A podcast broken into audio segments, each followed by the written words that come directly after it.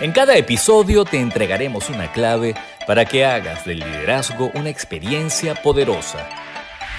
Bienvenidos a Visión Compartida. Hola, ¿cómo están? Bienvenidos a un nuevo episodio de Visión Compartida, el episodio número 30. Soy Lucía Galota y el tema de hoy es las leyes MAP. Son tres leyes progresivas para el fortalecimiento del liderazgo Préstale muchísima atención porque si tú cumples y respetas estas tres leyes, tu liderazgo va a estar cada vez más y más y más fuerte. Se llaman leyes MAP porque cada una de las leyes comienza con una de las letras de la palabra MAP. La ley número uno es la ley de la madurez.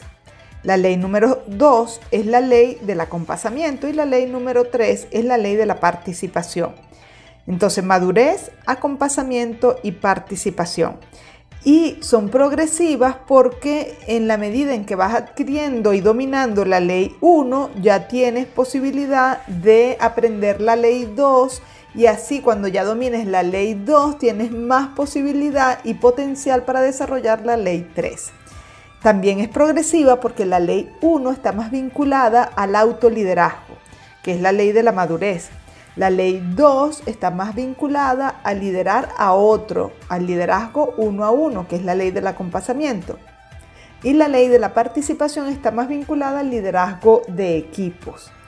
Entonces, comencemos con la ley de la madurez, la ley 1. Esta ley dice que mientras más madurez psicorrelacional tiene el líder, más fuerte es su liderazgo. Y que a menor madurez psicorrelacional, pues menor es su liderazgo. Comparemos lo que es capaz de hacer una persona con menor madurez psicorrelacional comparado con una que tiene más madurez psicorrelacional.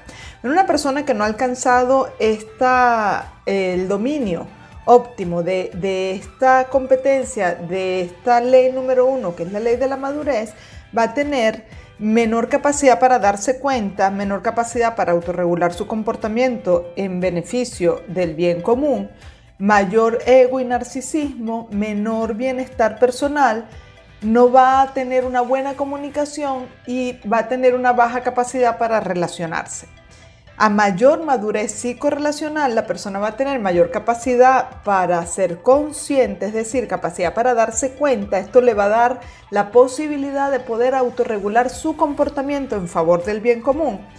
También va a tener mayor bienestar personal, mejor comunicación y mayores o mejores habilidades para relacionarse. Entonces, si eres una persona que ha dejado florecer su potencial personal, es decir, una persona que ha crecido psicorrelacionalmente, eres más capaz de conectarte con los demás de forma sincera y auténtica y los otros te van a importar de manera genuina. En cambio, cuando la persona es inmadura psicorrelacionalmente, piensa en los demás como un objeto, a los que puede usar y sacar provecho. Entonces, a mayor madurez psicorrelacional, también hay mayor lucidez, más humildad y más excelencia personal. La persona va adquiriendo mayor autoconciencia y autenticidad, lo que le va haciendo eh, lograr mayores niveles de liderazgo para sí mismo y para los demás. Y esta base va a ser indispensable para poder adquirir y dominar la ley número 2, que es la, ley del acompasamiento. Esta ley la vamos a aprender una vez que escuchemos a continuación los imperdonables del liderazgo. ¿Quieres saber los errores más frecuentes de los líderes en las empresas? Escucha con atención los imperdonables del liderazgo. En los imperdonables del liderazgo de este episodio, una seguidora de nuestro podcast nos hizo llegar una anécdota que nos pareció fabulosa para ilustrar las malas prácticas en el liderazgo. En esta ocasión nos narra que eh, una persona de la organización decidió hacer una evaluación y autoevaluación de rendimiento. Pero luego que ya estaban los resultados, eh, bueno, la persona sencillamente los dejó allí engavetados, por decir de alguna manera, los dejó perdidos en la, en la nube y no los utilizó. Las personas, los colaboradores no tuvieron una devolución sobre, sobre los resultados de esta evaluación, lo cual es un imperdonable porque cuando eh, el jefe se lanza a esa aventura de medir el rendimiento, de evaluar el desempeño de las personas, el otro, es decir, la persona evaluada, está esperando de vuelta un feedback, está esperando que le digan cómo estuvo el resultado, que salió bien, que debe mejorar. Cada evaluación debe tener alguna mm, acción que, reflejen los resultados o que den a conocer los resultados de la evaluación.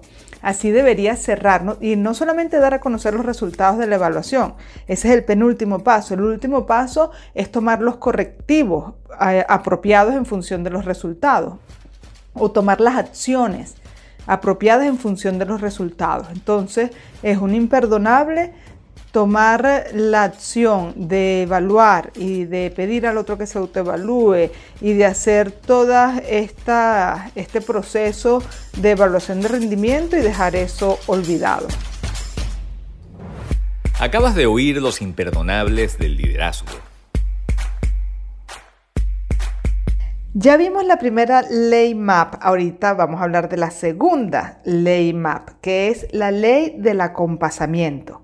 Esta es la segunda ley para el fortalecimiento del liderazgo. Dijimos que eran progresivas, entonces una vez que tú has dominado la primera ley, que es la, ley de la madurez, pues entonces se te va a hacer mucho más fácil la ley del acompasamiento. Esta ley dice así, mientras más se integre el líder con su personal y más entiende y satisface las necesidades de ellos, más se fortalece su liderazgo. También al revés se cumple, mientras menos se integra el líder con su personal y menos entiende y satisface las necesidades de ellos, pues menos o más débil es el liderazgo. Entonces, esto se trata del foco de la atención. ¿En dónde el líder pone el foco de la atención? La mayoría de los líderes ponen el foco de su atención en sus propias necesidades personales. Son egocentrados, es decir, primero ven lo que ellos necesitan y buscan que el entorno gire alrededor de sus necesidades. Por lo tanto, la mayoría de los colaboradores, o en general los colaboradores, están girando alrededor del líder y de las necesidades del líder. Esta ley te dice que no, que para que tu liderazgo se fortalezca, esto tiene que cambiar, tiene que transformarse completamente. Entonces, mientras más se mueve el foco de la atención de las necesidades del líder a las necesidades del colaborador, más tú vas a tener la posibilidad de fortalecer tu liderazgo. Esta ley se refiere a que en el liderazgo la referencia siempre tiene que ser el otro. Se trata de una dinámica de acompasamiento, se trata de la capacidad y el interés del líder con respecto a la otra persona, el interés genuino del líder en relación al otro. Acompasar significa hacer que una cosa se corresponda con otra. Yo no puedo acompasar a alguien, no puedo corresponderme con alguien si no estoy interesado en entender sus necesidades. El colaborador o el equipo siempre va a estar necesitando algo. A veces necesita más acompañamiento o instrucciones, a veces necesita menos. A veces necesita mayor cercanía y relacionamiento, a veces necesita menos, a veces necesita motivación, estímulo, entusiasmo, apoyo, a veces no lo necesita. Si tú como líder sabes generar esa sincronía, la dinámica será fluida, pero si no lo sabes hacer, entonces el ambiente se sentirá negativo y la dinámica será como torpe. Cuando el líder sabe generar sincronía con su equipo, sucede la alineación a la meta común. Es como bailar con una buena pareja, que sabe bailar bien, que se entienden, que se llevan el paso. De eso se trata la ley del acompasamiento. Bueno, en el siguiente eh, bloque, después de escuchar los aciertos del liderazgo, veremos la tercera ley, la ley de la participación. Por lo pronto escuchemos los aciertos del liderazgo. La actitud correcta en el líder produce resultados excelentes. A continuación, los aciertos del liderazgo. Dentro de las buenas prácticas del liderazgo, quiero contarles de una empresa que utiliza todas las sugerencias, bien sea de personas que están dentro de la organización, bien sea de los clientes o de la competencia, si tiene acceso a lo que diga la competencia, y la incorpora en las modificaciones, correcciones, ajustes que hacen dentro de los productos o de las dinámicas de puertas adentro de la, de la organización.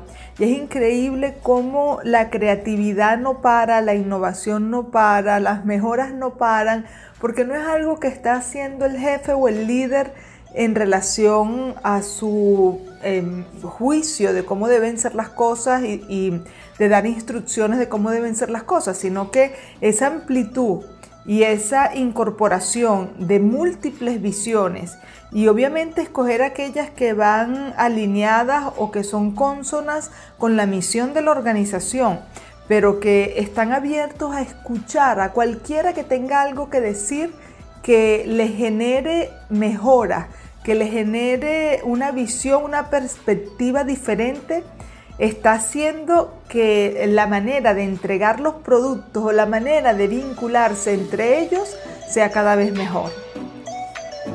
Acabas de oír los aciertos del liderazgo. Y por último, la ley número 3 de estas leyes MAP, que es la ley de la participación. Esta ley dice, sí, mientras más se hace participar a las personas, mientras más se comparte el liderazgo y el poder, más se fortalece el liderazgo, más se expande la creatividad y más se amplía la conciencia compartida. Al contrario, también funciona. Mientras menos se hace participar a las personas, mientras menos se comparte el liderazgo y el poder, menos se fortalece el liderazgo. Entonces, esta ley se refiere a que la influencia es un, es un poder que no está en manos exclusivamente de una persona. La mayoría de las veces el líder más tradicional y más egocentrado se quiere hacer de ese poder de influencia y de alguna forma bloquea que las demás personas eh, hagan, participen y ofrezcan su capacidad para, para influenciar, los bloquea. Pero en la medida en que el líder sabe manejar este poder, su capacidad se vuelve infinita porque estará sumando las fortalezas de muchos para el bien común. Si el líder no sabe utilizar esta fuerza, estará totalmente limitado por su personalidad. Esto ya lo he dicho mucho, pero es que esto es muy, muy importante. La mayoría de los líderes trabajan exclusivamente, los tradicionales, los egocentrados trabajan exclusivamente con las competencias personales, con sus necesidades personales y con el límite de su propia personalidad. La, la, personalidad tiene un impacto muy, muy reducido y una capacidad creativa muy limitada. La influencia se vuelve un poder enorme en las manos de un líder que por el contrario de estos líderes tradicionales y egocentrados, sabe dar espacios a otros para que aporten y para que participen. Entonces, el líder que sabe compartir el liderazgo y que además entiende cómo integrar a las personas, cómo integrar las diferencias dentro de un equipo para que las fortalezcas se sumen y, las, y se neutralicen las debilidades, tendrá un equipo de alto desempeño con capacidades extraordinarias. Entonces, el líder que permite la participación y que comparte el liderazgo y el poder, se puede hacer de una fuerza enorme a través de las competencias las fortalezas del equipo y de neutralizar las debilidades. Entonces, ¿por qué no utilizar esta fuerza si es tan maravillosa y la tenemos al alcance de la mano? Si tienes un equipo, la tienes al alcance de la mano. Lo único que interfiere para que esto sea de esta manera suele ser el ego del líder. Porque ya como lo dije en las leyes pasadas, el líder tiende a enfocar su atención en sí mismo, en sus propias necesidades y da poca apertura o poco espacio para el otro, básicamente porque no es consciente de que el otro no está dentro de su centro de interés, dentro de su centro de interés genuino y muchas veces utiliza al otro como algo, como un objeto que le va a servir. Entonces por eso es que es importante poder alcanzar la madurez poder eh, interesarse en el otro, que es, la, que es lo que habla la ley del acompasamiento, para que esta ley de la participación pueda funcionar. Porque aquí necesitamos un líder que en vez de hacerse del, del poder, reparta el liderazgo, comparta el poder. Ya para cerrar, de manera de resumen, estas tres leyes MAP, leyes progresivas para el fortalecimiento del liderazgo, son las siguientes. La número uno, ley de la madurez, que está vinculada con el autoliderazgo y que dice que mientras más madurez psicológica y relacional hay, más fuerte es el liderazgo. Ley número dos, la ley del acompasamiento, que está vinculada con el liderazgo uno a uno, dice que mientras más te integras con el personal y entiendes y satisfaces sus necesidades, más se fortalece el liderazgo. Y la ley de la participación, que nos permite potenciar al equipo, está vinculada con el liderazgo de equipo. Y esta ley dice que mientras más se comparte el liderazgo y más se permite la participación, más se fortalece el liderazgo. Te voy a dejar tres recomendaciones para que le saque muchísimo provecho al poder de estas tres leyes, para que puedas trabajar con estas leyes a tu favor. Recomendación número uno, mantente atento a tus creencias, juicios y prejuicios que puedan interferir en tus relaciones con tu personal.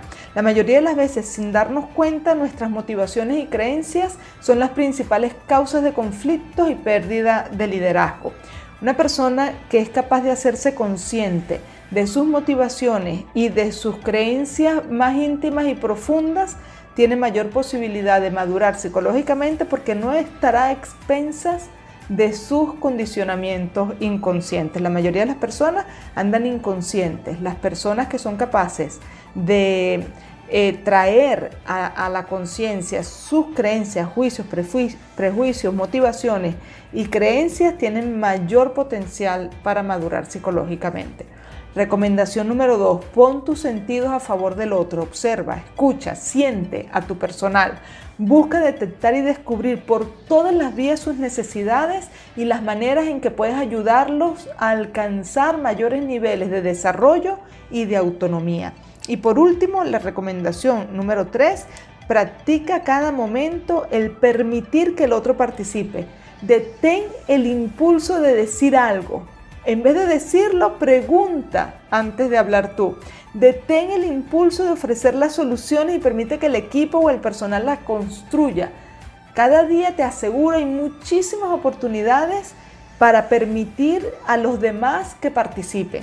Entonces descubre esas oportunidades y practica esa competencia. Bueno, hasta aquí hemos llegado con el episodio número 30, las leyes MAP. Espero que te hayan gustado. Espero que las utilices, que, la, que les saques muchísimo provecho. Si te gustó el episodio, ponle like, compártelo, déjanos tus comentarios y bueno, desde ya estás invitadísimo para el próximo episodio. Que estés muy bien. Chao, chao.